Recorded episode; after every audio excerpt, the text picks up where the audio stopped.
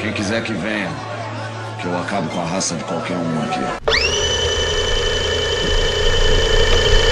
Eu sou Luiz Azevedo, produtor audiovisual. E eu sou Antônio Reis, historiador. Se você é daquele que gosta de adaptações de livros, esse podcast é para você.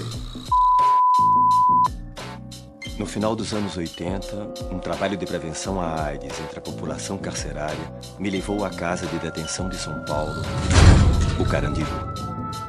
E no episódio dessa semana nós vamos falar do filme Carandiru. É uma adaptação do livro do Drauzio Varela, do Estação Carandiru, e fala do maior presídio da América Latina. Tem história, Antônio? É, esse filme, né, essa adaptação, ela é ela representa assim um momento muito triste né, do, do da história do Brasil em relação a uma, uma, uma chacina, né, uma rebelião que acabou resultando numa chacina que deixou uma marca muito profunda né, no, no, no cenário brasileiro.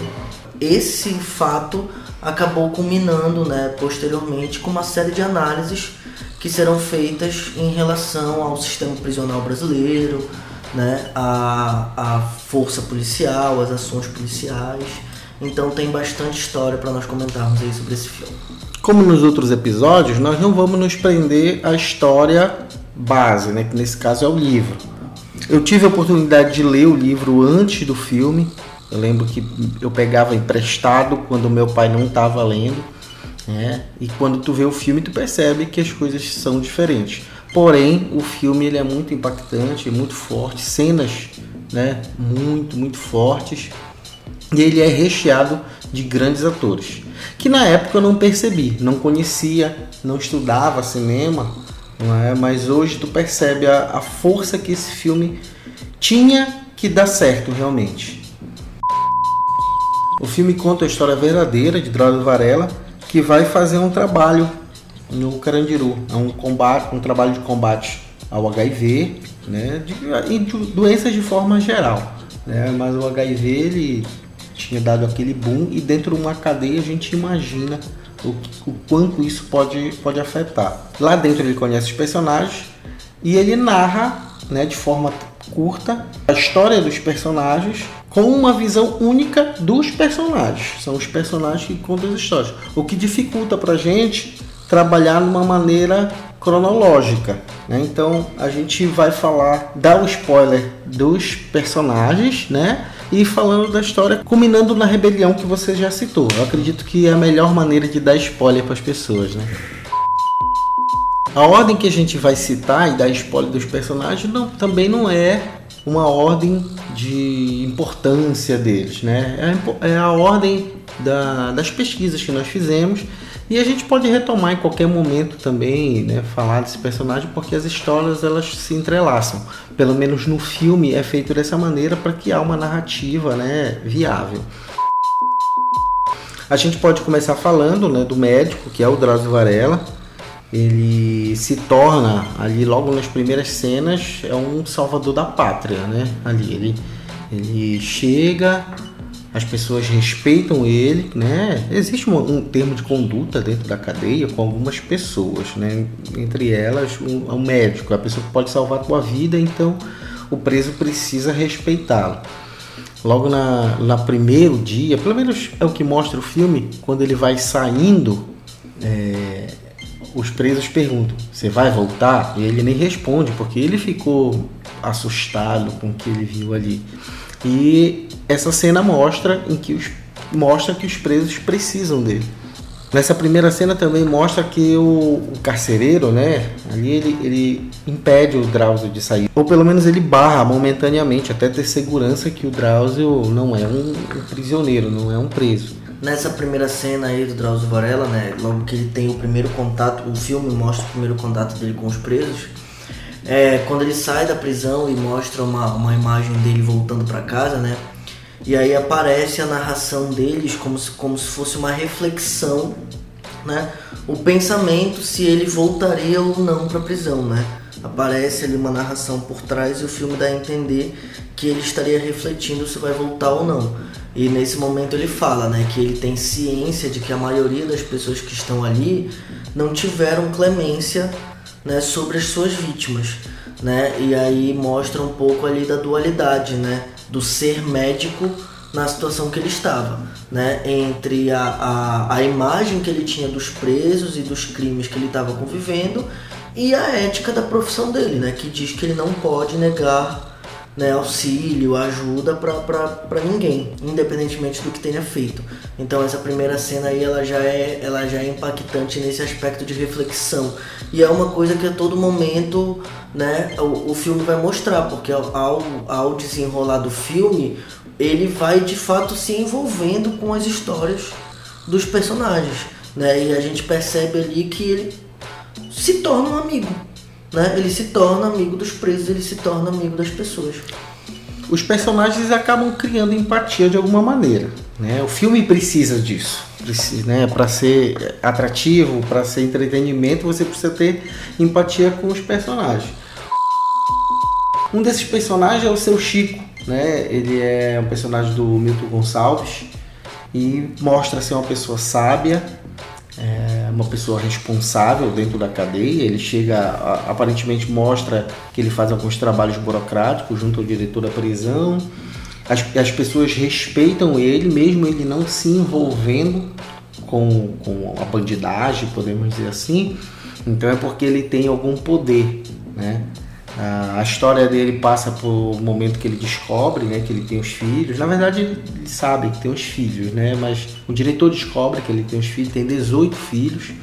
Os filhos visitam ele na cadeia e detalhe que é fora do ambiente, fora do horário de visita, do dia de visita. Então, para você perceber o quanto ele de moral que ele tem ali, né? Ele entende a cadeia. Né? Umas cenas antes ele agride um guarda sabendo o que vai acontecer, né? sabendo que ele vai, ele vai receber uma punição, ele passa um mês solitária, né? em momento algum ele cria desavença, ele sabe que precisa passar. A característica dele ele é apaixonado por balões, né? É, e diversas vezes na cela dele, na casa, né? Na, na prisão ele chama assim, na cela, na casa dele, é todo enfeitado de balões ele chega a soltar alguns balões durante o filme. É legal, é um personagem que cria empatia no sentido de que não faz mal para ninguém, você acaba respeitando ele também, né? Ainda tá faltando a faca da minha cozinha. Ou devolve, ou morre um preso por dia. Nego Preto, interpretado pelo Ivan Almeida, ele é o líder dos presos, né? Ele tem, tem autoridade para resolver qualquer conflito, inclusive da pena de morte para qualquer um ali. Ele é o chefe da cozinha, tem acesso às facas, conversa entre as facções, as gangues, né, que existiam e existe um respeito imenso por ele. A gente a gente percebe na, na é, né, nesse em relação a esse personagem que um, um pouco do, do, da estrutura da cadeia, né, que o próprio o diretor da prisão entende a estrutura dos presos, como funciona. E aí ele reconhece esse negro preto como né, o, o líder ali e o, o negro preto circula livremente entre todos os pavilhões.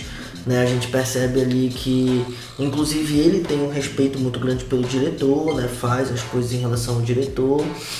Então, é um, um cara assim que, que a gente percebe que, que é de fato o cara que controla essa estrutura prisional. É um personagem né? que é importante Sim, dentro da prisão. Inclusive até o diretor fala assim, isso aqui só não explode porque eles não querem. Exatamente. Porque de fato é uma realidade onde existe um sistema prisional cuidando de 7 mil presos e não tem provavelmente policiais suficientes para cuidar de todo mundo. Então a gente percebe ali que existe um elo de ligação entre o diretor e alguém preso que ajuda, entre aspas, ele a controlar né, a, a, as situações dentro da prisão.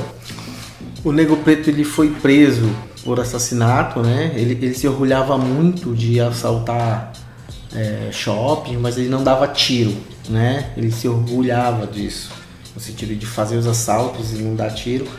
E no momento de visão do roubo, né? Ele percebe ali que alguém poderia roubá-lo e ele atira né, e uma outra pessoa, o outro comparsa acaba entregando ele. No final do filme, no, no meio do filme, pro final ele recebe o filho dele, onde a gente percebe que todos ali estão à, à margem da violência, à margem da pobreza, né? Então estão realmente num risco social muito, muito grande, grande, no qual tu só aceita. Tu não consegue combater de forma racional, tu só aceita né, essa situação. Ele não deixa as pessoas fazerem justiça com as próprias mãos, a não ser que ele perceba que aquilo é necessário para que a cadeia, para que a prisão continue seguindo da maneira certa. Certa não é a palavra correta. É a palavra né? correta, né? Nosso próximo personagem é o Majestade, interpretado pelo Ailton Graça. Dentro da cadeia ele controla ali o tráfico de drogas, ele abastece os aviãozinhos, né, os, os traficantes menores. É, o caso, a história dele é muito legal, né, pelo menos da parte dramatúrgica. Ele tem duas mulheres, é apaixonado pelas duas mulheres. Logo no início ele conhece a Dalva, né, no qual ele tem três filhos. Depois aparece a Roserene, que é uma prostituta, né, que acaba sendo a segunda mulher dele. E essas mulheres brigam por ele o tempo todo, ele fora da prisão e ele dentro da prisão. Né? E apesar de, de ser, aparentar ser um, um, um homem muito violento, ali dentro é um, um personagem muito romântico, ele não consegue escolher entre as duas mulheres. Né? Tem um, uma, uma cena no qual o rato morde o dedo dele e ele chora de dor, né? As pessoas falam, é um cara desse tamanho chorando por causa, né? levando algum, alguns pontos, suturando o dedo. Então, é esse personagem que é duro, que é brabo, que precisa ser violento. Ele comete assassinatos dentro da, da cadeia. Fora da cadeia, ele agride, né? Tanto o ex-namorado da Dalva, como também a Rosirene. Tem uma cena que é muito forte, ele correndo com com uma tocha atrás dela. Então, é, ao mesmo tempo, ele é aquele cara dócil, de, de papo muito agradável malandro. dentro da cadeia. É um malandro, seria aquele, o típico malandro. Um dos personagens mais marcantes nesse filme é a Lady Di, né, que é um travesti, né, vivido por Rodrigo Santoro, né, e ali na prisão se relaciona com o Seixance, que a gente também já pode falar dele, que é um ajudante do médico, né? E eles se relacionam de uma forma muito amorosa e ali e ali tem uma história que ela, ela foge um pouquinho do padrão, né? Não conta a história deles fora, só conta a história deles dentro da prisão. É, o sem chance não é sem chance porque ele repete o tempo todo, né? Sem chance, sem chance ele não teve um final tão feliz na vida real como ali, ali no, no filme. No filme ele casa com a Lady Di dentro da cadeia, ele supera os preconceitos lá dentro da cadeia, ele testa negativo para HIV, o que é algo extraordinário ali também. E no final ele é solto. Né? Não, parece, não aparece ele saindo, mas deram, deram a liberdade para ele. A Lady Di chama atenção, primeiro por ser o Rodrigo Santoro, né, interpretando, que já é um famoso, já é um ator né, famoso. É, a interação do médico, do, do Drauzio Varela, tocando no seio de silicone, que é um silicone industrial, não é um silicone próprio para para implante. Coisas que acontecem, a gente sabe que acontece muito, né, pela questão financeira. E o Drauzio se mostra preocupado né, com, com esse tipo de coisa. Lady Di fala que já transou com mais de 2 mil homens na cadeia, então ela está muito propensa a ter o vírus, né, que estava em alta na cadeia, é, porém a testa negativo. Cena muito legal o conflito da Lady Di com os pais. A mãe aceita, né, mostrando todo o amor pela filha. O, o pai não aceita, se mostra ser uma pessoa muito conservadora, né? desde a maneira de se vestir, o jeito de falar. Então é, é o conflito que também deve se viver muito dentro da cadeia. Mostra-se que ali na prisão todo mundo tem relações sexuais. Isso aí é, é, fica bem claro. Nesse momento, né, a gente percebe assim, logo no primeiro contato do Drauzio com a Lady Di, a gente percebe assim, né, um, um personagem, um médico assim, sem nenhum tipo de preconceito, né, olhando ali para um paciente como ele olha, olhou para ela, né, e tratando ela como se fosse um paciente qualquer. É, a gente percebe também, o filme ele deixa bem claro desde o início que o foco principal ali do Drauzio Varela e o filme vai interlaçar essa, esses dados é em relação ao percentual né, de, de pessoas dentro da cadeia que mantêm relações sexuais. Né? Inclusive, isso é um diálogo do filme. Né? Logo, no, o primeiro cara que senta na mesa do, do Drauzio é o Barba. E aí a pergunta que ele faz é: Você mantém relações sexuais na prisão? E a resposta dele é: Quem disser que não está mentindo. Né? Então a gente já percebe ali que a premissa do filme é tratar desses dados né? em relação à, à transmissão do, do, do, vírus, que de acordo com o Drauzio Varela, aquelas pessoas no, no dia da visita vão transar com a namorada, com a esposa e a epidemia vai se espalhar. No caso da, da Lady Di, né, um fato também interessante ligado a essa questão do personagem, é, foi feito vários testes né, para ver quem interpretaria a Lady Di. O Rodrigo Santoro ele foi um dos caras que participou do teste e, inclusive, nesse teste existia um travesti real, um travesti de verdade participando dos testes, mas o Rodrigo Santoro ali na sua atuação né, foi, foi escolhido para interpretar. Né? O filme, o personagem de fato se mostra né? como, como o estereótipo do travesti dentro da cadeia. Né? Um cara que aparentemente na sua fisionomia quer se parecer uma mulher, mas é, é afeminado mas não quer, dentro das relações ali, ser mulher. Dentro do diálogo do, da Lady Di com o médico, ele fala né, que os clientes ali naquele momento eles querem ser moças, né, como se fosse uma alusão ali à ideia do, do, do trabalho, entre aspas, que, que, que, o personagem exerce dentro da prisão. Então é, é bem interessante o arco que a Lady Di e o Sem Chance são colocados, porque de fato eles não mostram para o público porque eles estão ali eles mantêm a narrativa no, no, no, na relação deles dentro, no casamento, no namoro, na relação que eles têm ali. Você falou do personagem Barba, ele é o primeiro que senta ali na frente do, do Drauzio, já para ver que ele faz uso de heroína, né, é, através de, de injetáveis, que é um dos, o outro grande transmissor do HIV, né, dentro da prisão. No filme mostra que ia desencadear toda a rebelião. Né? Até hoje não, se, não, não se, sabe. né? Muitas coisas falam que é de futebol, né? No filme fala que é uma roupa de varal, mas ali no filme é ele que toma essa, é, que toma esse protagonismo. Seguindo entre os personagens, nós temos o Deus Det, né? Vivido pelo, pelo Caio Blatt, que ele é amigo de infância do Zico, que é o Wagner Moura o Zico já está em cárcere há algum tempo por tráfico de drogas e o Caio Blatt, né, o Deus Det, ele entra porque vingou a irmã. Né? A irmã foi abusada, muito amiga do Zico, né? foi abusada. Ele acaba assassinando os dois. Mas é um menino que não aparenta ter maldade, né? Agiu, não é do crime. Né? Não é do crime. Agiu, age por impulso e por isso ele não consegue se dar tão bem dentro da cadeia né? E para sorte dele, ele encontra o Zico, que é um amigo de infância, é o irmão, tratado como irmão. Uma certa hora. É, só. sorte porque Zico é um traficante, mas é usuário de heroína, né? Então ele fuma muito e acaba tendo as alucinações. Dentro dessas alucinações, ele acaba assassinando Deus Det. E depois acaba sendo assassinado, porque dentro da prisão não se permite né? Você matar um amigo só por alucinação. E, e ali existe um assassinato coletivo, podemos dizer assim, né?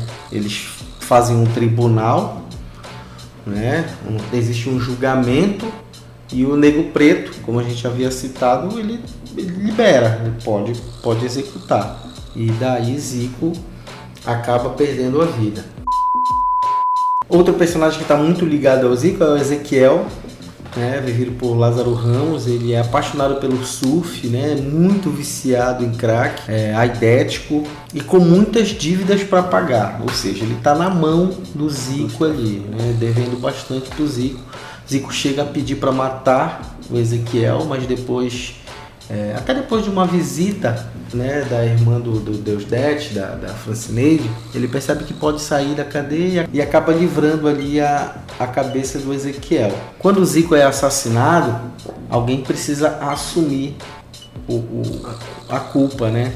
E, e, o Majestade acaba convencendo Ezequiel, Majestade lembrando que é o grande traficante né, da, da cadeia, acaba convencendo Ezequiel a assumir dizendo que ele não, não vai ter mais vida fora da, da prisão, então é melhor ele cumprir o resto da vida ali e tendo crack, né, tendo droga suficiente para consumir. Muito triste a questão da dívida do Ezequiel e de levar a irmã dele para pagar, né? A irmã dele se deitaria, né? se prostituiria dentro da cadeia e assim pagando a dívida dele. E é mais um exemplo a quanto eles estão à margem da violência. Outros dois personagens que se acabam se entrelaçando, né, é o personagem Antônio Carlos, né, interpretado por Floriano Peixoto, e o Claudio Miro, interpretado pelo Ricardo Blá. Eles são assaltantes de banco, também se vangloriam por fazer assaltos sem matar ninguém, né? Eles se gabam por planejar os assaltos durante muito, muito tempo, né? Fazer e executá-los de maneira bem técnica, né? sem, sem matar ninguém, né? só roubando o dinheiro dos burgueses. O que acaba voltando na empatia, né? Alguém ali seria, né? O, você está roubando dos ricos. Ainda fora da prisão eles acabam, acabam discutindo e acabam se separando. Antônio Carlos fala que a primeira primeiro assalto dele sem, com, sem o parceiro apareceu muita polícia e acabou sendo preso. Né? O Claudio Miro é, passou por problemas com a mulher, né, que seria a Dina, acaba tendo problema de fidelidade com ela e ele acaba assassinando ela na frente né, numa via pública. Por isso, né, ele é preso. Dentro da cadeia, Claudio Miro apresenta tuberculose, o que chama a atenção do Drauzio Varela, né, dizendo que ele precisa ser Isolado. Isolado. E como vai isolar uma pessoa numa cadeia superlotada? Que, que, que, também era algo muito comum na época, né? Devido ali à estrutura da prisão, né? Pouca luz, pouca, pouca, pouco ar, né? Era uma doença muito comum na época. Porém, Carlos Antônio, mesmo tendo as brigas com o comparsa fora da cadeia, ali dentro ele acaba sendo o guardião. Ele cuida né, do Claudio Miro até a morte dele. E mais do que isso, ele assume a guarda do filho do amigo.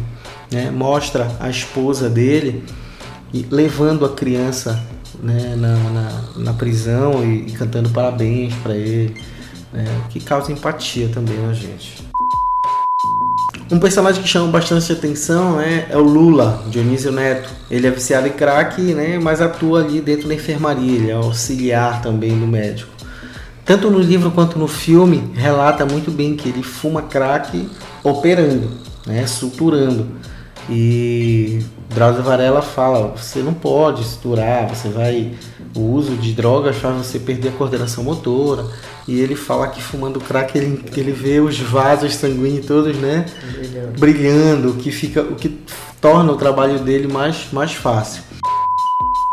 O Fuinha, que é interpretado pelo Sabotagem, é um detento né, viciado em drogas. Ele, ele se relata ao Drauzio Varela como um assassino, uma pessoa muito violenta, mas também muito bem quisto pelos, pelos comparsas. Ele sempre se mostra uma pessoa extremamente violenta né, dentro da cadeia. Sabotagem na vida real era um rapper, iniciando sua carreira né, como, como rapper, é, como ator, era um artista sensacional, né, que teve envolvimento com as drogas no, na sua adolescência, no início da sua juventude, conseguiu sair, porém sua liberdade estava condicionada a alguns fatores que os leva, o levou ao assassinato. O, o, Sabotagem, né, em algumas entrevistas, né, dadas pelo, pelo, por alguns atores, o Caio Blá, mais especificamente com o personagem que faz o médico, o Drauzio Varela, eles contam que o Sabotagem ele foi dentro da produção do filme uma peça fundamental, que ele acabou se tornando ali um assistente preparador de elenco, porque o Sabotagem ele é o cara que viveu infelizmente, a criminalidade e que conhecia a realidade das prisões e do presídio. Então eles falam que durante a preparação de elenco do filme, muita, muito da, dessa preparação da vivência dos presos era ele quem fazia. E ele sempre relatava, né, os amigos, o que os amigos deles tinham passado. Né, inclusive ele teve muitos amigos no Carandiru, né, na prisão. Então essa, o sabotagem ele vai representar aí essa, essa vivência, né? Do, do cara que de fato viveu a criminalidade. O filme, de maneira geral, né, muitos dos personagens secundários do filme, eles são ou, ou familiares das pessoas que estavam no Carandiru ou detentos que sobreviveram. Né? E o Sabotagem ele é uma dessas pessoas que vivenciou ali o, o, a situação. Sabotagem no filme ele beija a bunda da Rita Cadillac, né? Que interpreta a si mesmo, né, fazendo um show para os detentos.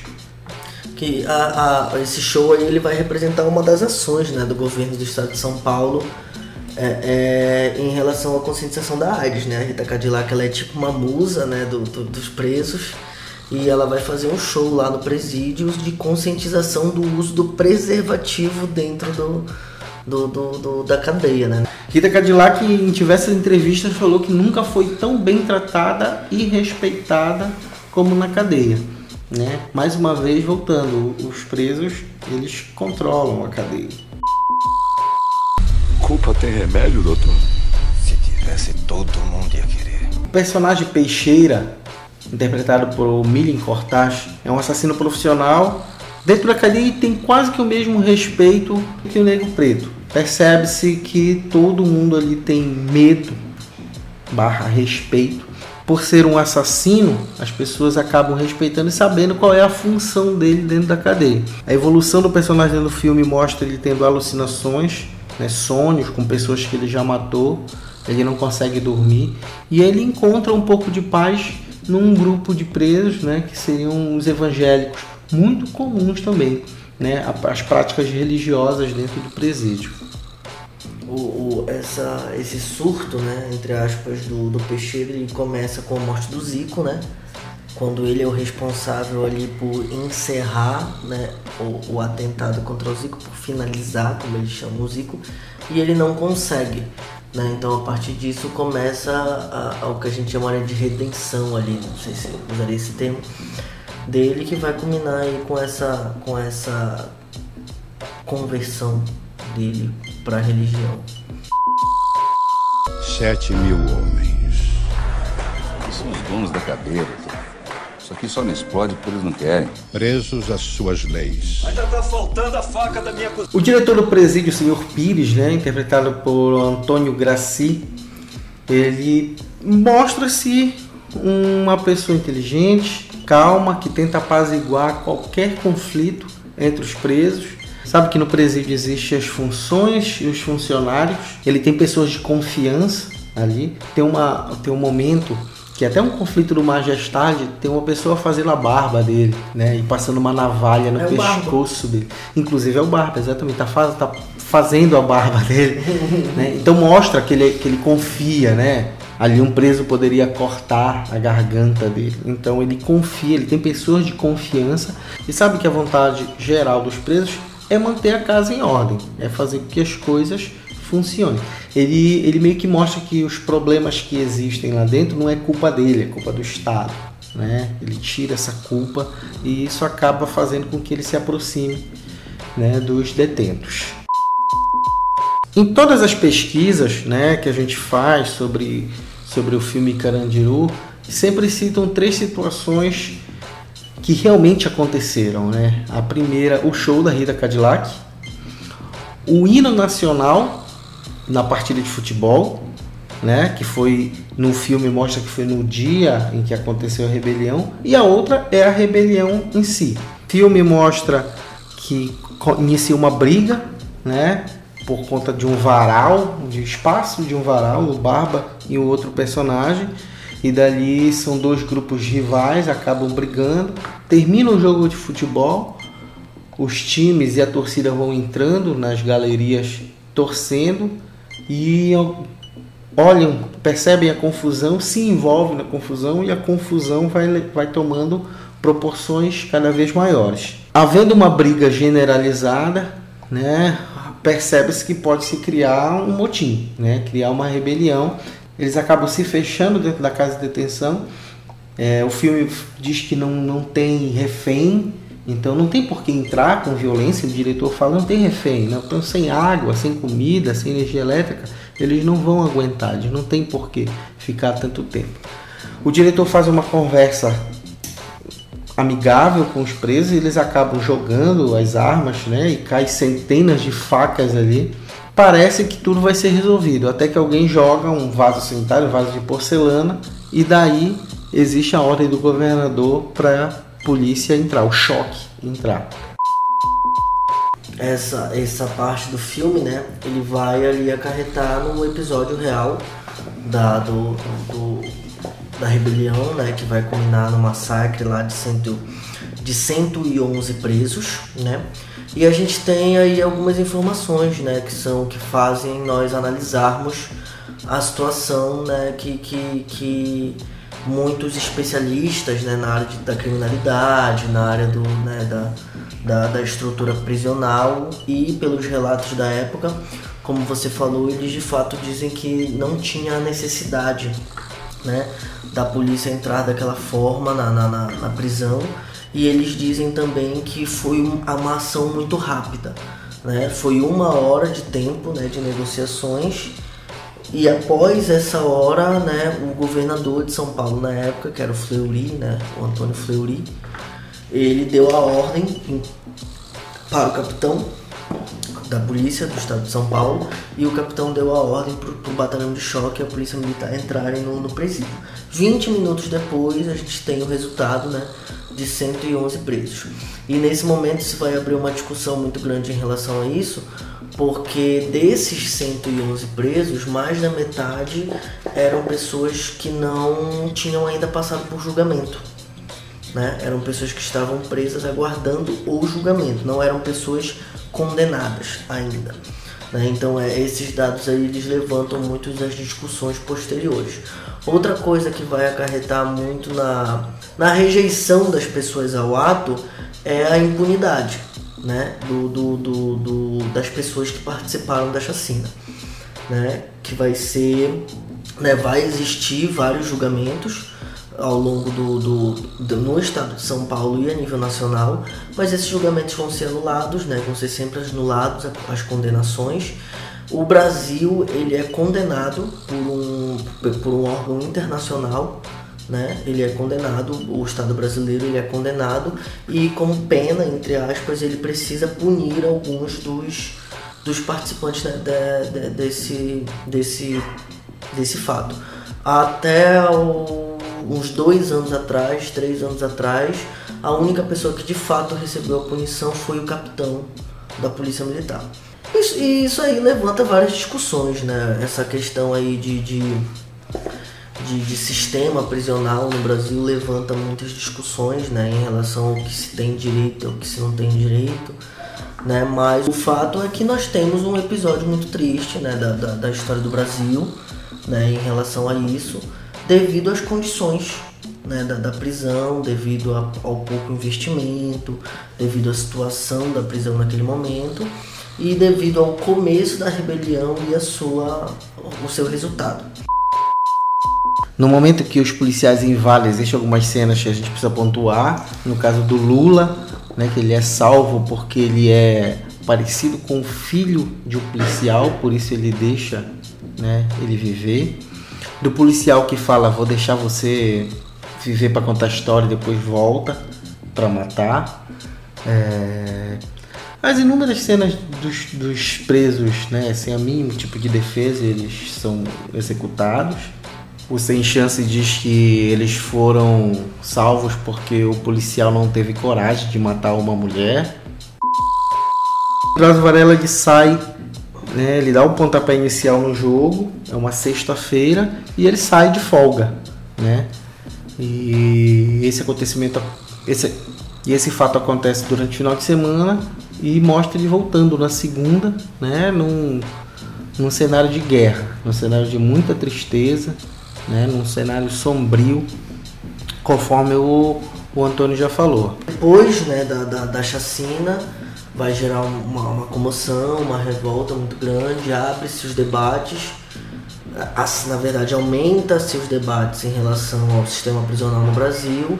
O governo do estado de São Paulo verifica que não tem mais como manter né, determinadas prisões no estado devido à sua condição. E o governo do estado de São Paulo verifica que não tem mais como manter né, certos, certos presídios funcionando e o, o, que vai culminar mais tarde com a implosão né, do, do presídio do Carandiru, né, virando aí uma, uma, uma um, um, hoje né, apenas a, a, estrutura, a estrutura demolida. Né. Como a gente já falou, o filme é baseado em um livro do Drauzio Varela, tem a direção do Hector Babenco. Entre os inúmeros festivais que participou, né, Melhor filme, melhor som, melhor diretor, melhor roteiro adaptado no Grande Prêmio de Brasília, no Grande Prêmio Brasileiro de Cinema, recebeu oito indicações no Havana Film Festival, entre outras indicações dentro do Brasil, na América Latina.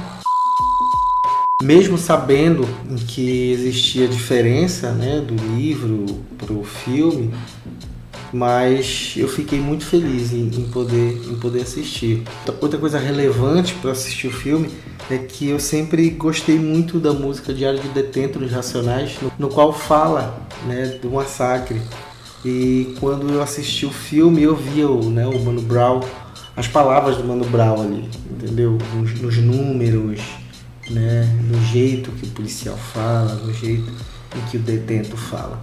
Então o filme ele chegou meio que mastigado para mim. É, eu fui ter contato com a leitura, com o livro pós ver o filme, né? Eu assisti primeiro o filme para depois ler o livro.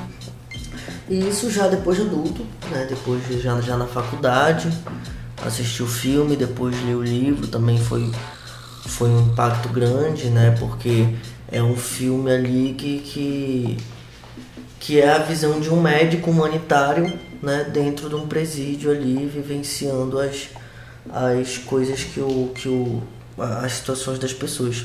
E é interessante que o ator que interpreta o Drauzio Varela, ele fala que a preparação do personagem dele foi acompanhar o Drauzio Varela em algumas visitações que o Drauzio fez em prisões. Então a preparação do personagem dele foi, foi vivenciar, né? Ele chegou a ver ali, né, muitas, muitas situações que o Drauzio vivenciou. E é um personagem que deveria ser o protagonista e não é o protagonista. É um protagonista de luxo. De luxo. Né? Porque ele não, não. Ele conta a história, mas não é a principal é história. É o narrador, né? Exatamente. E esse foi mais um episódio do Spoiler da História. Espero que vocês tenham gostado. Pra gente foi um prazer falar sobre esse filme. Um pouco doloroso também, porque não é um filme puro entretenimento, não, né? Dentro das pesquisas, assistir filme, você, você encontra muito documentário, muitos relatos pessoais, relatos verdadeiros e acaba sendo doloroso. Nós não estamos aqui para julgar ninguém, dizer quem estava certo, quem estava errado. Nem temos competência para isso. Mas quando a gente escuta né, os relatos é algo triste. Estamos fazendo a análise do filme. É. Exatamente, né? Invariavelmente é, é, é triste, né? É bad vibes pra caramba. Espero que vocês tenham curtido. Se vocês não assistiram ainda a Carandiru, ele está disponível no Telecine, está disponível no YouTube para alugar, para comprar, no Globoplay.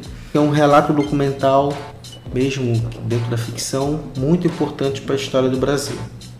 O, o nosso aluno da vez hoje vai para o professor Ângelo Góes, né, que meu professor de geografia, né, nosso professor, nosso professor de geografia, meu do Luiz, na época de escola, hoje meu colega de trabalho e ele sempre dá um feedback bem legal pra gente no WhatsApp, né, uma felicidade muito grande a gente receber respostas positivas, né, de uma pessoa que que conhece bastante, né, sobre, sobre a sua área, sobre tecnologia que ele gosta, né, e a gente espera que logo logo ele esteja conosco para falar sobre algum filme. É, e você também pode participar, comenta em nossa rede social, a gente a gente está no Instagram, Spoiler da História, comente em qualquer um de nossos posts. Ou pode ir no direct, diga um filme que você quer que a gente faça um spoiler Se você quiser participar também de perto ou de longe, é só entrar em contato com a gente. Vai ser um prazer escutar você discordando da gente. Valeu, galera. Até a próxima. Valeu, galera. E lembre-se, assistam o filme todos os dias. Tchau. Falou. Aqui dentro ninguém é culpado. O senhor ainda não percebeu isso?